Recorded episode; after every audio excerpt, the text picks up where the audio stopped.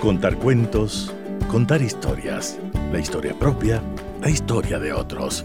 Desde este momento en Radio Sucesos, Déjame que te cuente. Déjame que te cuente. Un programa conducido por Gisela Echeverría Castro.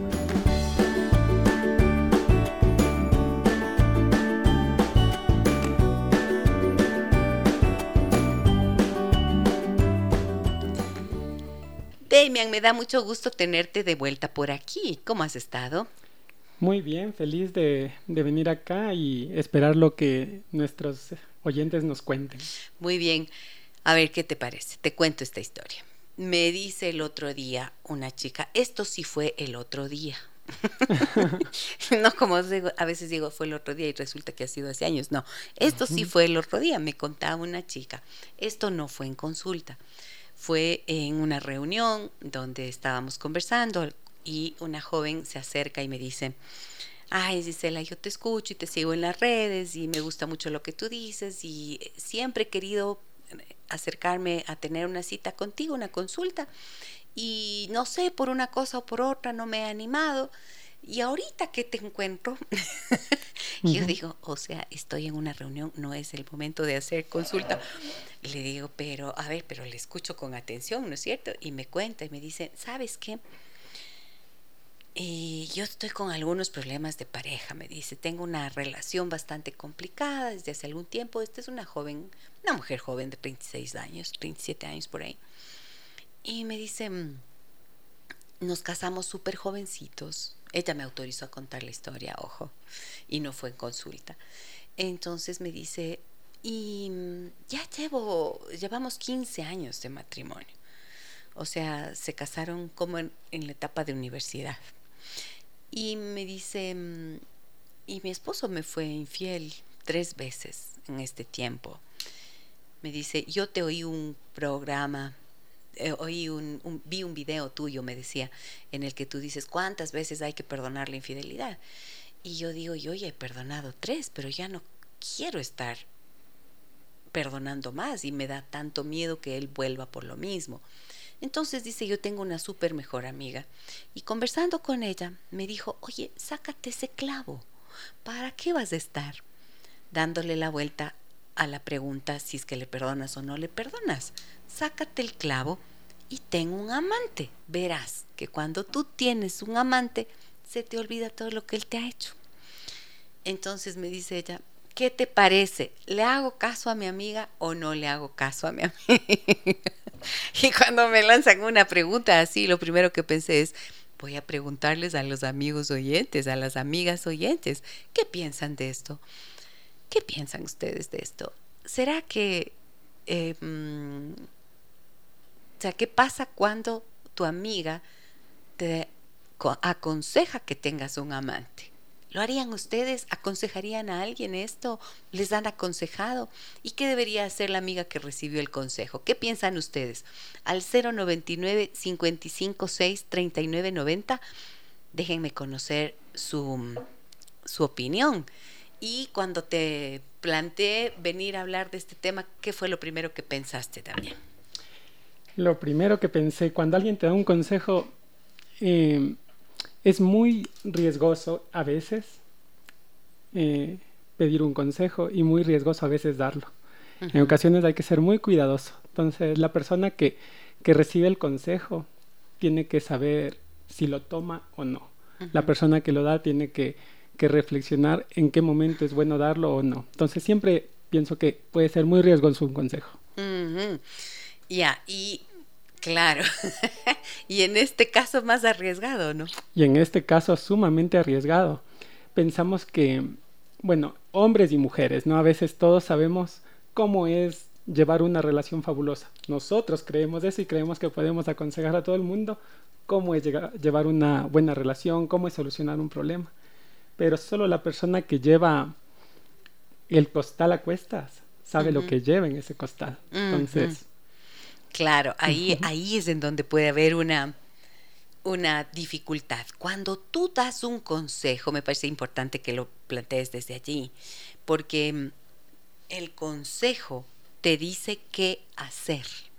Y en este consejo te está diciendo, en este caso que les comparto, está diciendo la persona, ten un amante. Cuando tú tienes un amante, se te va a olvidar el malestar que te ha generado que tu pareja te haya sido infiel. ¿Qué les parece a ustedes esto? A ver, cuéntenme por favor. Y voy a saludar aquí, voy a saludar aquí a las personas que están con nosotros en, en Facebook donde hacemos nuestra transmisión.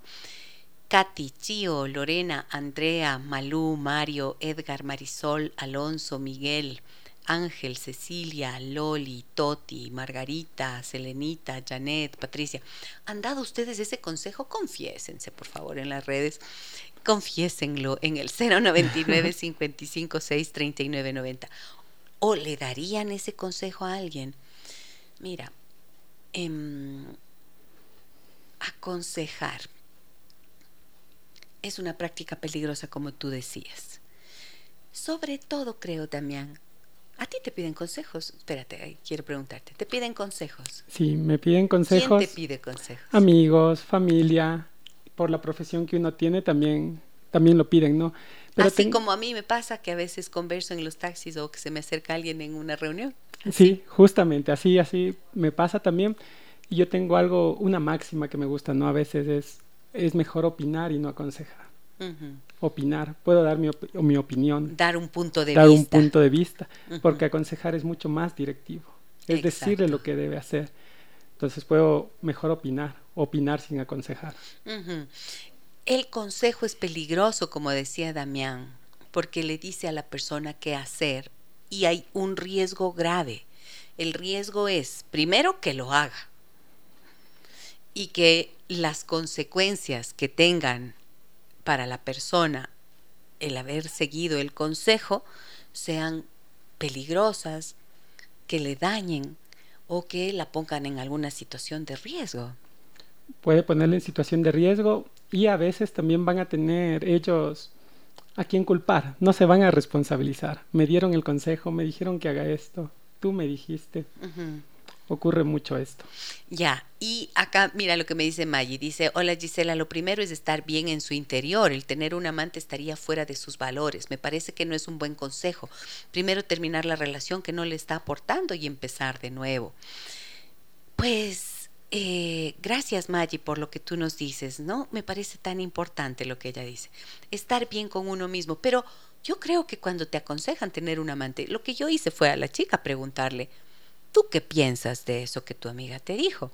Porque cuando alguien te viene y te pide un consejo, quizás eso sea una manera buena de poder salirte de la dificultad de dar un consejo en un tema tan delicado. ¿No es cierto? Pero acá ella no le pidió consejo, ella le estaba compartiendo el pesar a su amiga del malestar que tenía por la infidelidad de su esposo. Y la amiga le dice, oye, sácate ese clavo, le dice ten un amante y con eso se te resuelve todo. Entonces yo le digo a ella, ¿y qué piensas tú de esto? ¿Qué te dijo tu amiga? ¿Y qué te dijo? ella me dice que sí debería.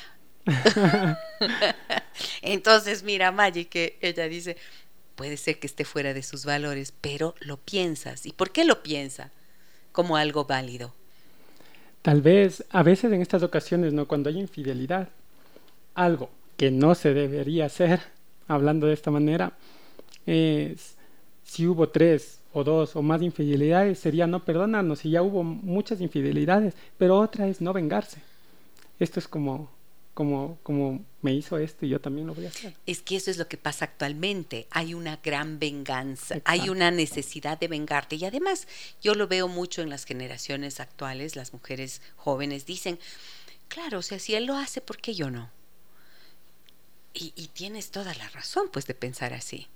Entonces yo le decía eso a, esta joven que me decía, sí, yo pienso que sí. Y yo le preguntaba, ¿y para qué lo harías? Y dice, para vengarme, precisamente. Utiliza esa palabra, claro. La usa, claro, porque es que estás tan dolido, estás tan ofendida, que lo que quieres es venganza. Pero cuando te vengas, a veces esa venganza se va en contra de ti misma.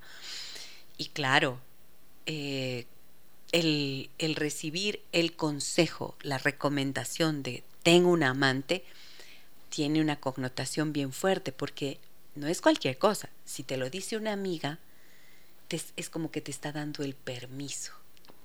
Te da el permiso, te da alguien en quien confías, alguien que te está validando lo que tú vives, ese dolor que tú vives y te dice ese dolor que tú sientes, mejor también haz esto. Se te, se te va a quitar de esta manera, entonces claro, pero como es la voz de una amiga, lo haces. ¿Alguna vez les ha pasado algo como esto? Me dicen por aquí, a ver, ya tengo mensajes, me dicen, qué tremendo tema. Yo estoy sin esposo desde hace 25 años y me han dado miles de consejos, claro, sin haberlos pedido. Creo que las buenas y las malas decisiones tienen sus consecuencias y hay que reflexionar bien y tomar en cuenta qué tan beneficioso, qué tan beneficioso sería eso para mí. Sobre todo, no me voy a poner al mismo nivel del infiel, porque no soy como él y corro el riesgo de hacerme daño. Esto nos dice Pepita. Muchas gracias, Pepita, por por tu opinión, por tu punto de vista. Pues sí, ¿Le darían ese consejo a alguien? Y si es que lo han hecho, ¿qué ha pasado? Preguntando yo un poco entre gente conocida, pregunté eso y me dijeron, yo sí, yo sí recibí una vez ese consejo. Y, y lo hice. Y, y lo hice, me decía mm, una amiga. Y me dice, y me fue fatal, porque me confundí y sobre todo porque sentí que estaba haciendo algo que en el fondo no quería. Y le hubiera agradecido a mi amiga que en lugar de decirme esto, me ayudara a comprender otras cosas o me mande a terapia o me haga, me dé alguna otra idea de cómo resolverlo, pero no directamente hacerlo porque me empujó al vacío. Entonces yo digo, en realidad uno, ¿qué hace que te que, que, recibas el consejo, porque una cosa es que te digan y otra cosa es que tú estés dispuesto a hacerlo. Claro, esta imagen que pones, ¿no? De, de, esta, de esta persona que capaz justamente se siente en el vacío y necesitaba solo ese empujón. Entonces, si una persona nos da ese empujón, estamos en el vacío, entonces ahí hay que ser muy cuidadoso, porque sabemos que la otra persona está en un desequilibrio emocional en ese momento, en algo fuerte. Entonces, cualquier cosa que digamos, tenemos que también ser cuidadosos. Pero claro, porque es que tú te vas al vacío porque la idea ya estaba en ti. Estabas a punto de, de zambullirte tú mismo. Claro, entonces, si de repente tú cuentas y no sé si tú lo dices o no lo dices, pero eh, ahí tú ya estás en un estado de vulnerabilidad, ¿no es cierto? O sea, estás en el filo del abismo. Y ahí, como que buscas solo el permiso nomás, ¿no? Claro, exacto, ya está la idea en ti, por eso te vuelves vulnerable. Cuando tú dices, no, o sea, no comparto, no lo haría, cuando tú estás claro en, en ti, entonces seguramente estás loca, hermana, ¿cierto? O te o vas a reírte de la idea, ¿no es cierto? Pero no lo haces. Estás claro con tus valores, como la opinión que nos daba la, la primera oyente, Maggie. Esa opinión primero sería terminar la relación, para ver si es que entro en otra relación, ¿no? Ahí nos da esa opinión, una otra salida, otro otra salida, otra idea, claro, porque yo lo que suelo decir cuando me preguntan cosas como estas es, y se lo dije a la chica que me, que me abordó en la reunión, y digo, ¿no será que si haces esto, sumas un problema más al que ya tienes? sumas un problema más. Totalmente. Claro, porque lo bueno fuera que esto se arreglara. No, pues no es que empiezas una nueva relación y con esa nueva relación empiezan primero las emociones. Por supuesto que va a ser medio emocionante. Sí, ¿quién, quién puede negar que puede ser emocionante al principio? Pero no has resuelto de esa manera, no resuelves el problema original que es el dolor el resentimiento o el rencor que te ha quedado de las relaciones anteriores, de las infidelidades de la pareja. Y si es que ese es el verdadero problema, la infidelidad a la que tú vas a dar paso por seguir el consejo de la amiga, se convierte en una ruta de escape nomás, en una puerta de escape momentáneo, pero sumas un problema. Una puerta de escape momentáneo, pero realmente escala el problema, sumas un problema más, el cual toca resolver yo también eh, había visto, ¿no? Algunas personas que, que, han recibido estos consejos, había preguntado y muy jocosamente una persona dice, no, es que si el amante o la tercera persona llega para, para avivar la relación, es bueno que esté ahí. Está el, el uno feliz y el otro feliz. Hablando de, de los amantes, que los dos tengan amantes. Claro, porque dicen que les ayuda el amante y es real a veces las parejas, hay parejas que tienen amantes durante muchísimo tiempo y dicen, es que me ayuda a resistir la historia que no soporto de mi relación de pareja. Pero yo pienso, ¿será que será que mm, tienes que vivir en ese soportar? ¿O será ¿no será que también tienes que soportar no solo la insatisfacción de la relación, sino adicionalmente el juez interno, la voz interna? A veces las personas se acostumbran y se adaptan a vivir en la doble vida, pero estás construyendo una mentira. Construyendo una mentira. Y, en esto que mencionas, una, había una pregunta, una persona decía, y si él tiene dos familias, su esposa y un amante y hijos en esas dos. Jocosamente se decía, bueno, tiene mucho dinero, porque para mantener esa doble vida necesita mucho dinero, irse contra sus valores, una carga emocional tremenda, porque está viviendo una doble vida. Vivir una doble vida, ¿qué, qué consecuencias puede tener eso, el vivir la doble vida?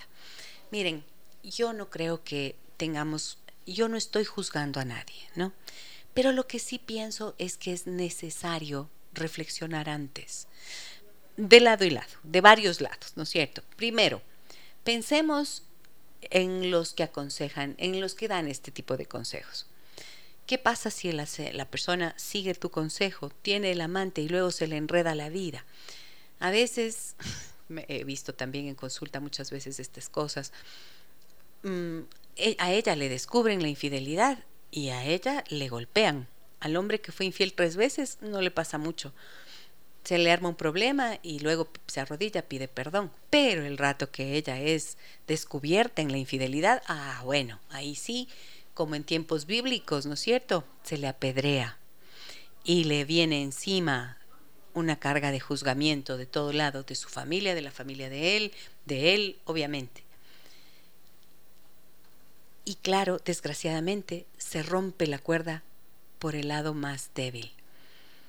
Y ella termina siendo la mala de la película y es como que todo se hubiera, se borró de una sola vez, toda la historia que ella resistió. Entonces eso es colocarse en una situación de vulnerabilidad y que termina siendo tremendamente injusta.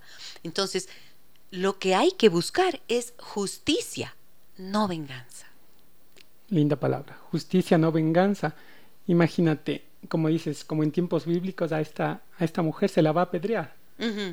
Después de que la otra persona cometió tres infidelidades.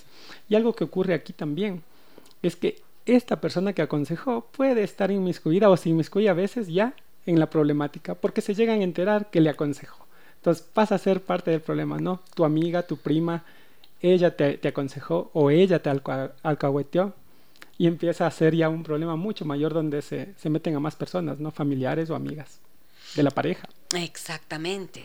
Y eso digo, miren lo riesgoso de un consejo mal dado. O sea, uno tiene que ser responsable con las palabras y como en otras veces lo hemos mencionado acá en el programa, tiene que ser responsable de lo que le dices porque tiene un efecto en el otro. Como digo, si esta persona está en el filo del abismo y tú le das el con un soplido se va al suelo, se va para abajo, ¿no es cierto? Y esto, decirle, claro, ese es un buen empujón, tengo un amante y con eso se te arregla toda la vida y vas a estar feliz, me acuerdo que me decía ella, vas a estar feliz, te vas a poner más contenta, vas a tener ganas de arreglarte, te vas a sentir, te vas a ver al espejo y te vas a poner guapa, se te va a mejorar la autoestima. Y yo digo, a ver, por favor, pensemos un poco, ¿qué, qué, ¿cómo es esto? Mira cómo es fundar la autoestima en otro. Sí, te vas a querer ver bien. Claro, qué lindo. Cuando estás en una relación te sientes a gusto, te enamoras ya. Pero, ¿qué pasa cuando ya el amante se va? ¿Saben qué pasa? Las mujeres que se enamoran, generalmente, hay una gran cantidad de mujeres que tienen un amante y se enamoran del amante. Pero el amante no necesariamente se enamora de esta mujer. Esto es lo que yo he visto, Damián. Y cuando se van, quedan más rotas, ¿no? Claro. Su corazón, no cuidaron su corazón. Porque miren que la mujer va detrás del amor. Entonces, si está vacía, si está seca por dentro, internamente, por la ausencia de la relación de pareja, por los vacíos que esa relación ha ido dejando y por el resentimiento, ¿no es cierto? Todo lo que se le puede haber acumulado. Vaya, se pega inmediatamente, o sea, es como un imán a alguien con quien puede tener esa relación. alguien que suple esa necesidad que no está teniendo en su pareja, aunque sea un poquito, que sienta. Exacto. Para ella va a ser un montón. Exacto. Y ocurre que en esas circunstancias, entonces, em, te enamoras, la mujer se enamora. Si es que ha tenido insatisfacción sexual, por ejemplo, y en la relación con el amante la encuentra, ese cerebro que está disparando oxitocina con los orgasmos que tiene, hace que se enamore, porque la oxitocina es la hormona del apego. Entonces, se enamora. Y yo he visto en consulta muchos casos en los que, por ejemplo, esta mujer enamorada decide dejar su relación, decide dejar a su pareja y el rato que le dice al amante, ya, dejé, él le dice, eh, no, no vayas a dejarlo, o sea, no era de que le dejes. Claro, solo era algo furtivo. Era algo furtivo, claro, era una cosa que estaba chévere así. O cuando son dos que están casados. Dice, ya, separémonos para que vivamos nuestra relación. Y de pronto ella lo hace, ella lo hace. La mujer generalmente da el salto. por, lo general es así. La ella mujer da el salto, las mujeres dan el salto. Cuando ella le dice, ya, ya terminé. No, pero es que yo no he podido, es que fíjate aquí, allá, más acá. Uh, ya no das el salto juntos. Y a veces cuando lo dan, si se ha llegado a dar casos de estos, se va pagando porque esto fue fundado eh, en la adrenalina, en lo furtivo. Entonces después ya no encuentran esa adrenalina que tenían al ocultarse, al esconder algo. Muy difícil, muy difícil, por lo tanto, dar consejos muy peligroso, como decías tú, Damián, muy arriesgado.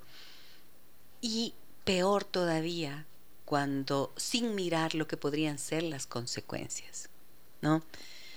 Mm, Yoconda me dice por aquí, Yoconda López me dice en Facebook, creo que lo importante es respetarse, pensar que con la venganza te estás respetando es absurdo. Claro, claro, si crees que porque estás ejecutando una venganza te estás respetando, en realidad no, no buscas venganza, esto es lo que hay que tener claro. Con la venganza no vas a restituirte, no vas a encontrar la justicia que esperas. No, es la justicia, no la venganza. Y lo justo a veces no llega tampoco. Es difícil que llegue la justicia en esos escenarios. Pero creo que mm, hay que encontrar como la satisfacción de haber obrado bien, de haber obrado de manera correcta. Yo me acuerdo que mi mamá me decía, nunca te arrepientas de haber hecho lo, lo correcto. Era una tremenda frase. Sí les he dicho que mi mamá, mujer sabia, ¿no? Y me decía eso. Nunca te arrepientas de haber hecho lo correcto. Y es así. Entonces, si tú haces lo correcto, tendrás que lidiar con el enojo, con el resentimiento, con el rencor, con la sed de venganza, ¿no? Pero tendrás que sobreponerte a eso y eso será un proceso de crecimiento para ti y nunca te arrepentirás de, de, haber hecho lo correcto. Un proceso de crecimiento importantísimo, porque la otra persona ya, ya, ya cayó en el error, ya cometió las infidelidades, mientras esta persona todavía está en posibilidad de hacer lo correcto, a pesar de la sed de venganza. Entonces todavía está a tiempo de reflexionar y de tomar o no el consejo que le, que le han brindado. Voy con más mensajes que me llegan al 099 55 6 39 90. Por favor, Dani, te puedo molestar un favor, o Giovanni, si me pueden ayudar apagando el aire acondicionado que enseguida mi garganta lo resiente. Muchísimas gracias. A ver, me dicen por aquí. Eh, hola Gise, buenos días. Desde mi punto de vista, un consejo promoviendo la infidelidad como represalia no es adecuado. Compartir una cama implica un nivel de intimidad profundo, que sería hermoso si está lleno de sentimientos amorosos, no de dolor, amargura o tristeza. Creo que la función de un amigo es escuchar sin juzgar ni promover acciones que con seguridad traerán malas consecuencias. Un lindo día.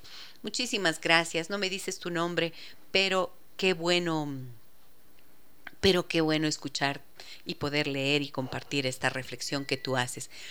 Claro, ¿no? No podemos dar nada que no tenemos. Y si estás cargado de dolor, de amargura o de tristeza, aunque te acuestes con ese amante y tengas orgasmos, tu corazón está vacío y una vez que se termina eso, vuelves al mismo dolor que te condujo a estas acciones. Y vuelves al mismo dolor y algo que dice la amiga también, el papel de un amigo está en el escuchar sin juzgar, ¿no? Sí. Muy lindo. Eso me parece bello, sí. Escuchar sin juzgar y mm, aunque ahora, cuando, cuando oigo esto, cuando leo esto, estoy pensando, a veces los amigos también piden complicidad. O sea, en este caso, la amiga le dio el consejo, pero si vemos del otro lado, a veces hay amigas que dicen, voy a hacer esto, ¿qué te parece?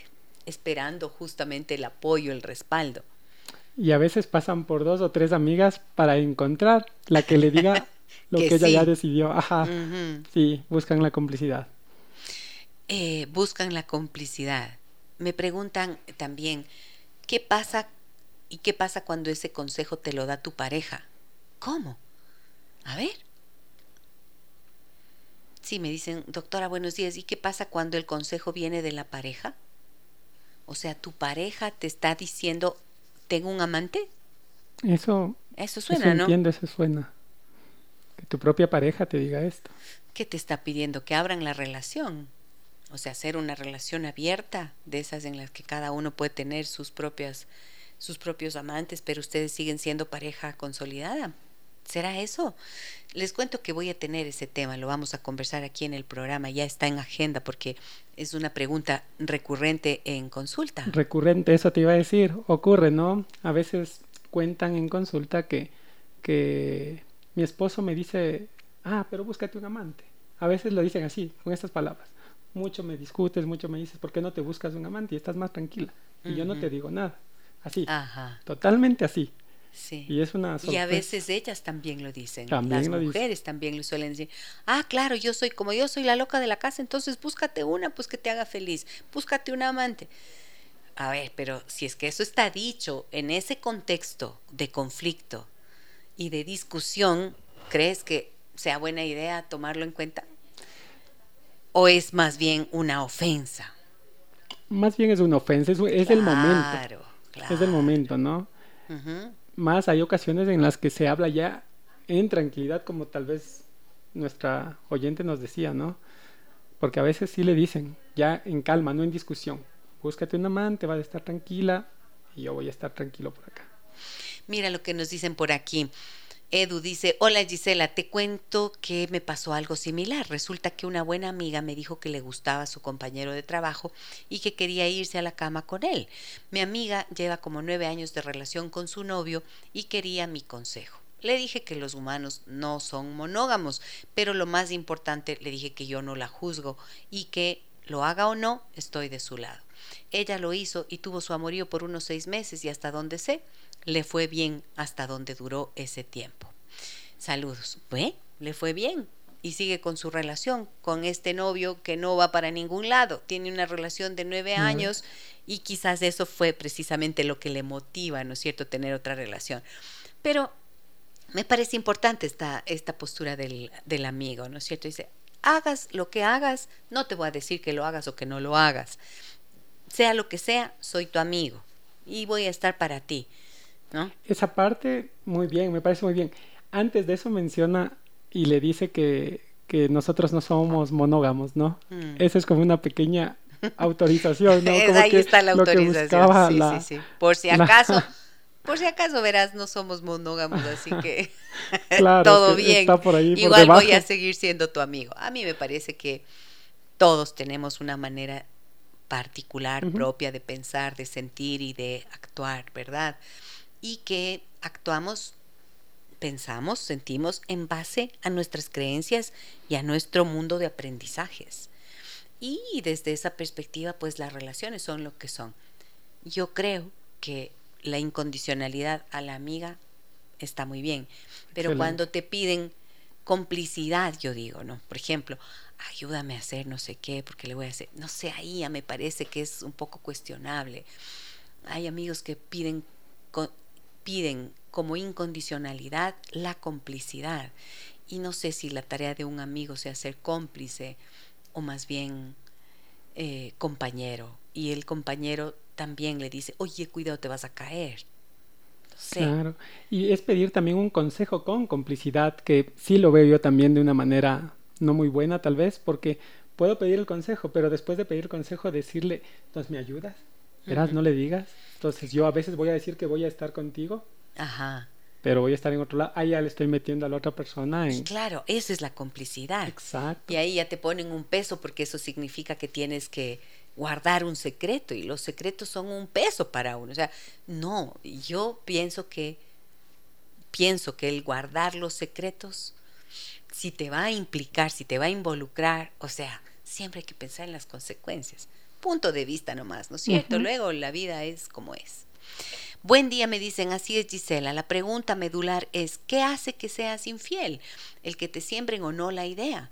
Lo que lleva a ser infieles no es solo cuestión de valor o antivalores, depende de todo un contexto. No vives solo, te casas con Z y con Z temprano, o te tocó casarte, o violencia de todo tipo, hasta simbólica, no te grito, pero sí te recalco que soy el proveedor, como, como lo que dices, el hombre es el don Juan y ella la tal y cual, exactamente. Mm, estoy completamente de acuerdo con esto la infidelidad siempre es un síntoma, siempre es un síntoma del estado de salud de la relación de pareja. Siempre hay huecos, hay vacíos, hay necesidades que no se han resuelto.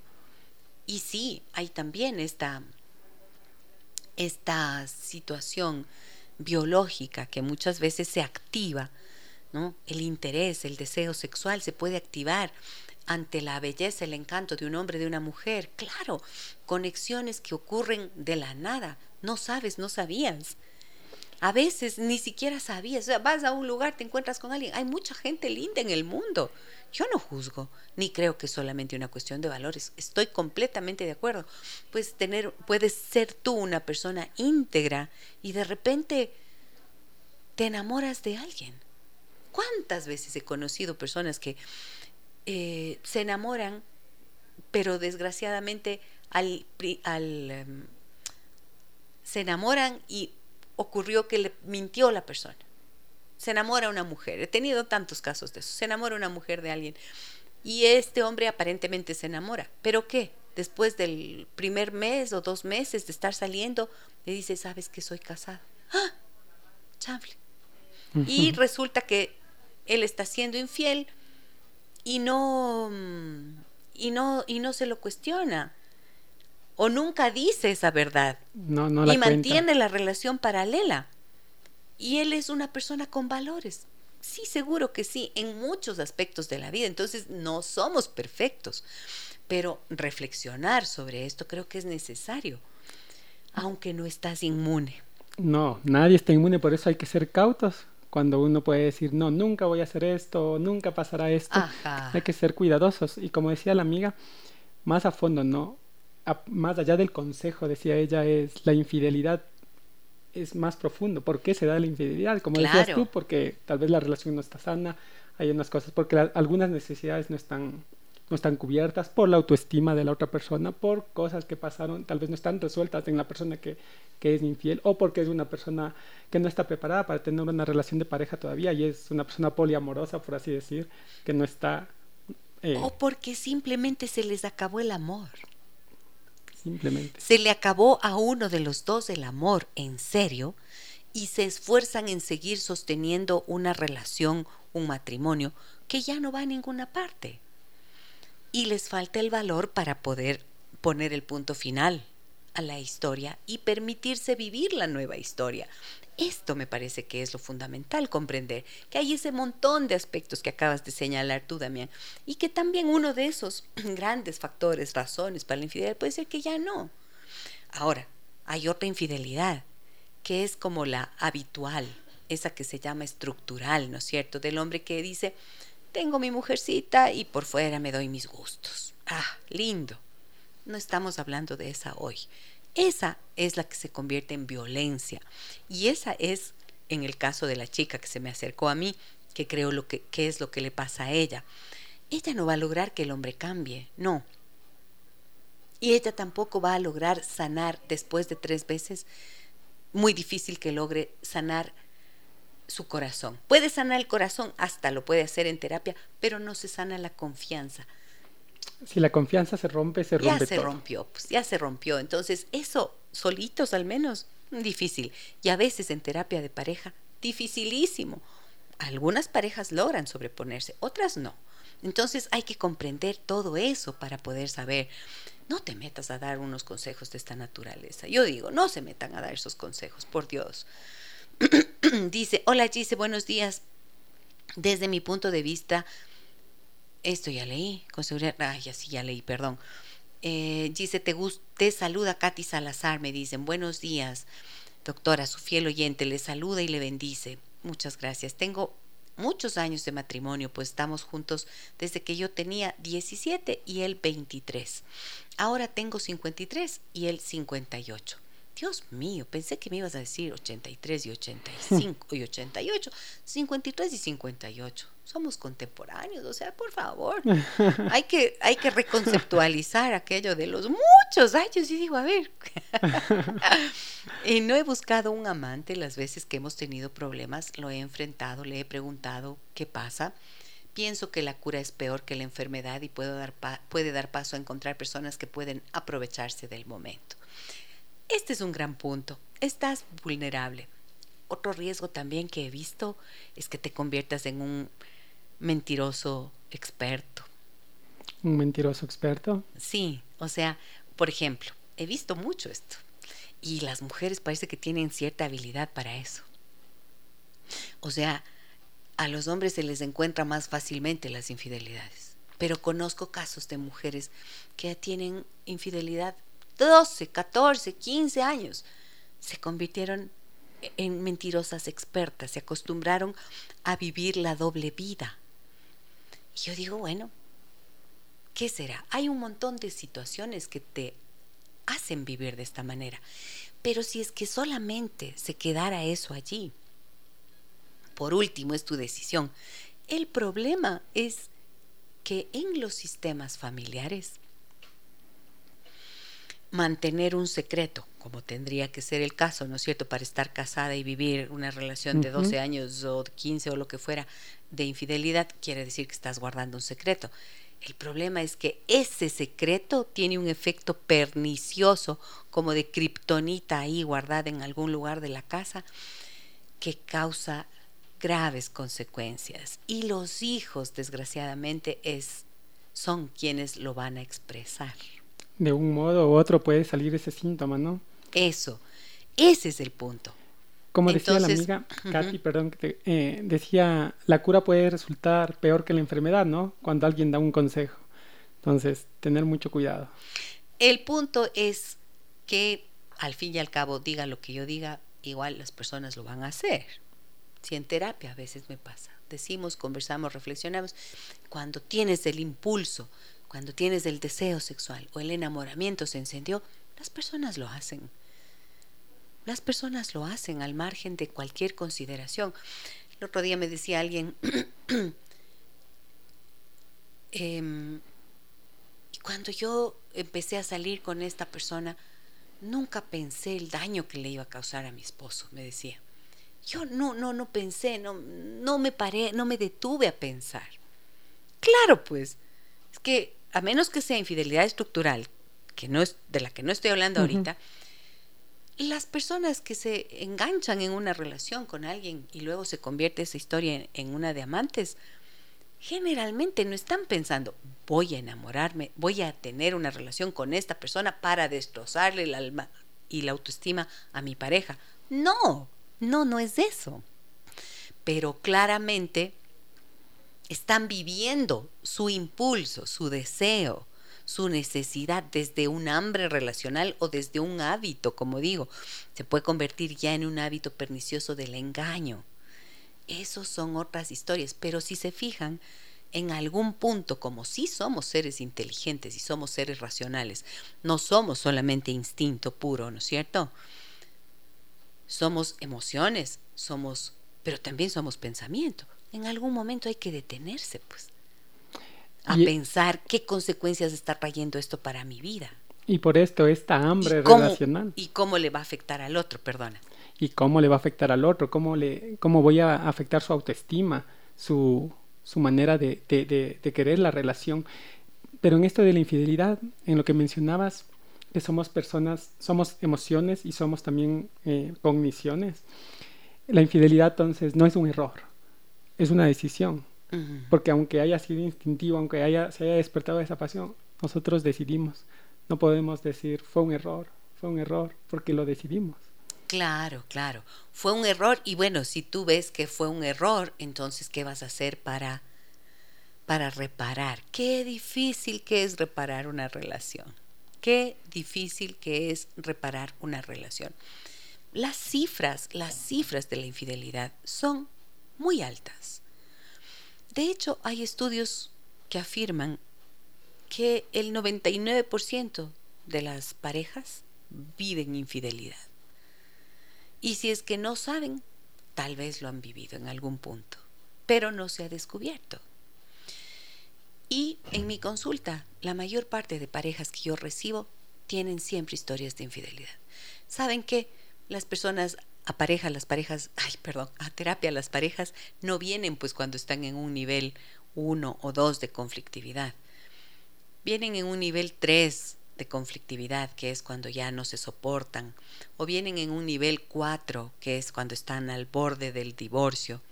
Y entonces en el camino, el nivel 1, el nivel 2, son los momentos en los que hay insatisfacción, en los que hay malestar, en los que a pesar del malestar y de la insatisfacción no se habla, no se dice, no se resuelve y se van quedando los huecos, los vacíos, ¿no? Y entran en juego los temores. Ahí no llega, nadie va a prevenir. Nadie previene. Nadie previene. Llegan cuando ya se armó el incendio. Y a veces pues ya están en estado terminal. Y ahí lo único que se puede hacer es decir, ojalá puedan hacer un divorcio sano, lo más sano posible, en nombre de su propio bienestar y del bienestar de sus hijos. Pero entonces, el planteamiento es dar el consejo de tener un amante puede ser funcional, puede servir para algo, pues ya estamos viendo que el consejo no, ¿no es cierto?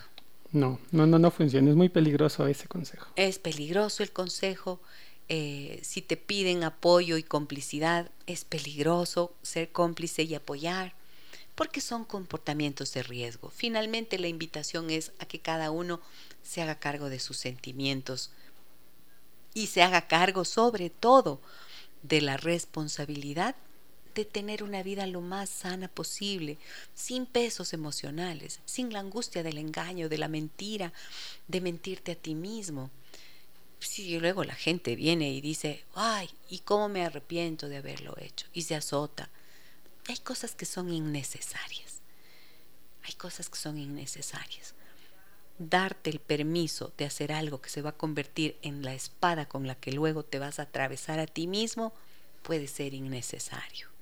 Prudencia, sí, me parece que esa sí es aconsejable. ¿Quieres decir algo más, Damián? ¿Ibas a decir algo? Sí, sobre esto, ¿no? Tenía una lectura que dice, cada relación es única y las personas más apropiadas para escuchar ciertos consejos o dejarlos pasar son los involucrados. Al momento de tomar un consejo, tú sabrás cómo tomarlo preguntándole a tu corazón. Eh, muy bien, me dicen por acá, buen día, un tema de la vida real, Gisela, ni pensarlo. Hace 15 años mi esposo hablaba diariamente con una ex enamorada y lo escuché hablando de casualidad. Fue tan duro para mí, me dolió en el alma pero Dios puso en mi camino gente sabia que me ayudó a superarlo hasta el día de hoy. No lo he olvidado, pero ya no me duele mi corazón, está sano y tengo en mi mente que todo lo puedo superar y acudir a sanar mi corazón con amor sabiendo que lo lograré. Ni pensarlo, solo traería culpa a mi vida y no quiero. No quiero eso, quiero paz y bendiciones. Mi cuñado un día me preguntó que cómo lo superé y le sugerí que haga lo que yo hice, acercarme a Dios para que sane mi corazón. Y así es hasta el día de hoy. Soy Pili. Bueno, estos son los recursos que cada uno tiene a disposición. Hay personas que acuden, como en el caso de Pili, gracias por tu por tu punto de vista, acuden a la espiritualidad. Hay otras personas que acuden a una conversación con un buen amigo, efectivamente, para poder aliviar. Hay otras personas que acuden a terapia a procesos terapéuticos y les sirve. Hay otras personas que acuden al deporte, al ejercicio. Eh, hay tantas posibilidades. Lo importante es tener la claridad de sanar. Eh, aunque no sé si es que de alguna manera ese resentimiento de alguna forma le traspasas a tu esposo en alguna manera, porque a veces suele ser así, ¿no? Bueno, pero no lo vamos a, a, manejar aquí. Muy buenos días, mi nombre es Ramiro. La venganza no está en hacer lo mismo, sino en hacerle sentir y ver lo que perdió. Justicia divina. Bien. sí, a veces pienso que la mejor venganza es la mejor venganza ante el injusto, ante el que te trató mal, es estar bien.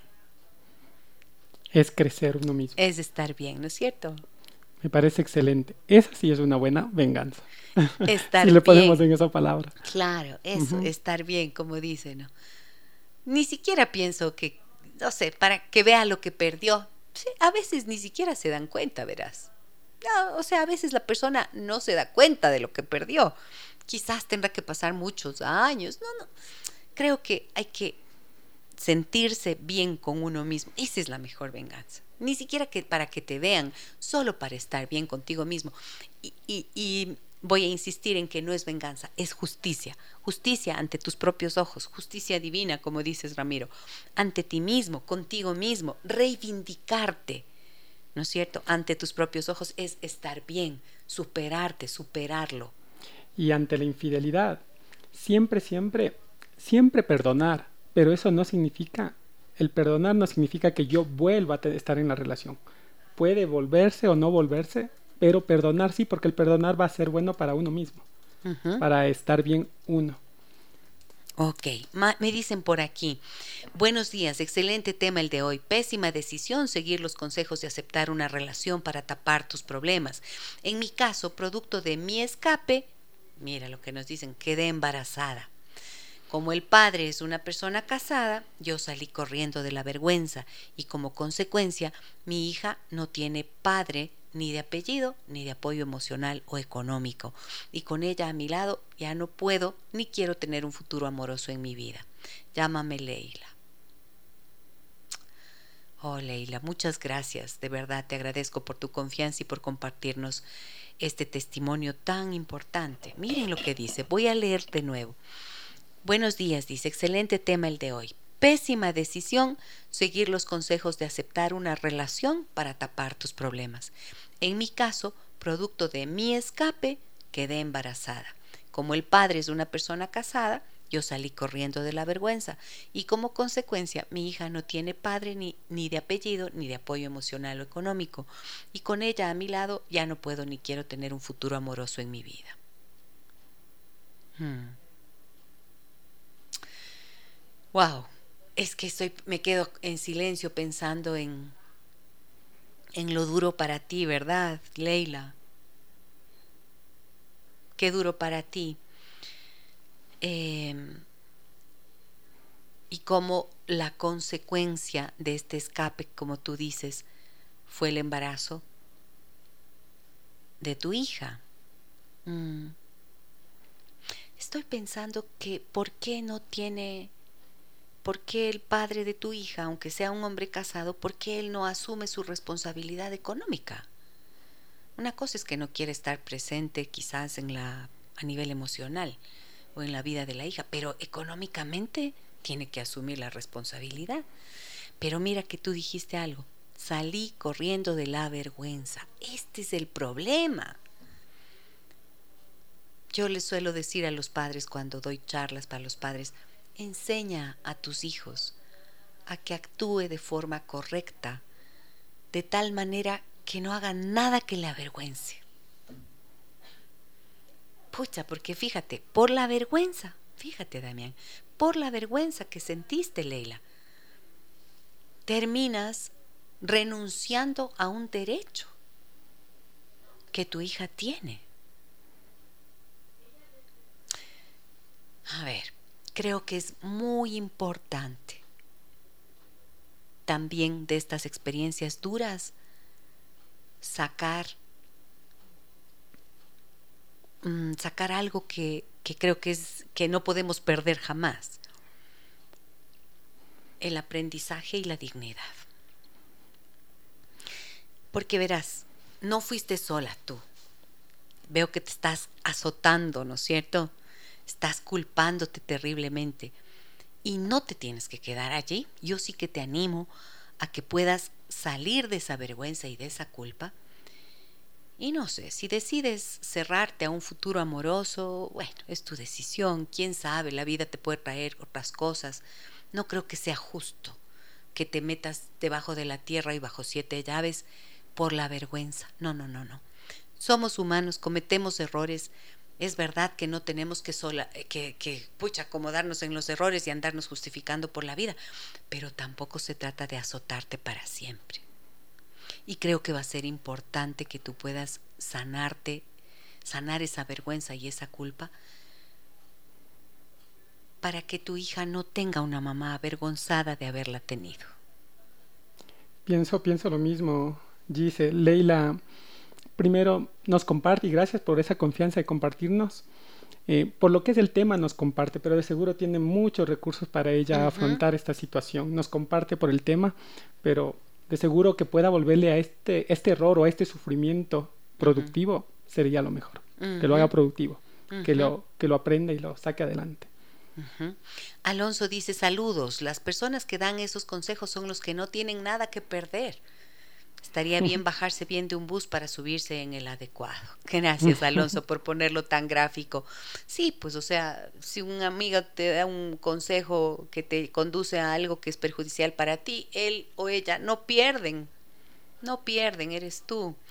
Carla dice, ¿la infidelidad siempre conlleva sexo o también puede ser solo de amiguis? Qué linda la pregunta, Carla. De amiguis. Bueno, mira lo que nos dijo esta señora esta amiga que nos comentó hace un momento, ¿no es cierto? Pili, cuando ella dice que vio que su esposo hablaba con su amiguis, que fue una ex. O sea, le rompió el corazón.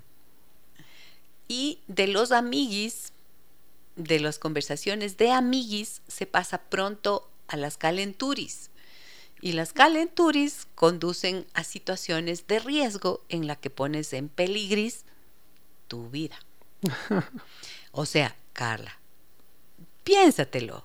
¿Para qué? Si tienes un problema, resuelve con la pareja. Si tienes un vacío, resuelve con la pareja. Habla con la pareja. Por Dios, si es que tienen amiguis o tienen personas con las que hablan en términos sexuales o se sienten atraídos, no vayan a decirle a la pareja eso. No hablen de eso, porque ¿qué hace esa persona con esa información? Hablen de lo que les incomoda en la relación, entiéndanse a sí mismos, háganse responsables de su palabra y de su comportamiento. Porque, ¿para qué te le vas a decir, sabes que me gusta mi compañero o mi amigo, él? Sincericidio. Sincericidio, pero si es que no vas a tomar una decisión, o sea, si es que eso no es, si es que eso es una relación que tú te enamoraste y quieres dejar la relación con tu pareja, ahí tienes que decir eso de una vez. Pero si estás bromeando, con el chateando, en plan, en plan ligero, no vayas a meterle ese veneno a tu pareja. Anda y habla de los problemas que son de ustedes Juegos peligrosos. El que juega con fuego sale quemado, digo yo. En fin, buenos días, me dice excelente el tema, el tema de hoy, ya lo dije, perdón. Leila, te doy un abrazo, te doy un abrazo, te doy un abrazo. Ojalá puedas, como decía Damián, hacer, sacar de allí un crecimiento y no y no atormentarte más por esa culpa, ¿ok? Uy, Dios mío, estoy repasada. Buenos días, doctores. Tengo 12 años de casados y 10 de noviazgo. Una vez tuve una discusión con mi esposa y dijo que quiere separar, separarse. Desde ahí solo quiere que le toque y nada de relaciones. Y me dice, entonces, si no quieres, ¿para qué te casaste? Tal vez su ayuda. Soy Alejandro. Buen día y saludos. ¿Sabes qué, Alejandro? Me parece que aquí estás topando algo diferente y me parece que puede ser un muy buen tema. Lo voy a, voy a reservar este, este mensaje para hacer un programa completo sobre él. ¿De acuerdo? Muchísimas gracias. Gracias, Damián. Gracias a todas las personas que nos escuchan y nos acompañan, em, que nos acompañan, nos han acompañado aquí durante la transmisión en vivo en Facebook. Por favor, si creen que puede ser útil este programa, denle like a la publicación. Ahí donde dice me gusta, denle like. Y también síganme en esta red social. También estoy en Facebook. Pueden volver a escucharlo en YouTube o en Spotify. Giselle Echeverría Castro. Gracias, Damián. Gracias, Giselle. ¿De qué te has dado cuenta en esta charla? De que hay que ser cuidadosos al pedir un consejo y mucho más cuidadosos al darlo también. ¿Y ustedes de qué se dieron cuenta? ¿De qué se dieron cuenta? Eh, escriban lo que se dieron cuenta en un papelito. Si cada día hacen ese ejercicio de decir, en este programa me di cuenta de esto, al final de la semana van a encontrarse con un montón de reflexiones que pueden ser de utilidad. Les dejo un abrazo muy grande. Soy Giselle Echeverría. Hasta mañana. Las historias que merecen ser contadas y escuchadas. Historias que conmueven, historias que inspiran. Mañana, desde las 9 y 30, déjame que te cuente. Déjame que te cuente. Con Gisela Echeverría Castro.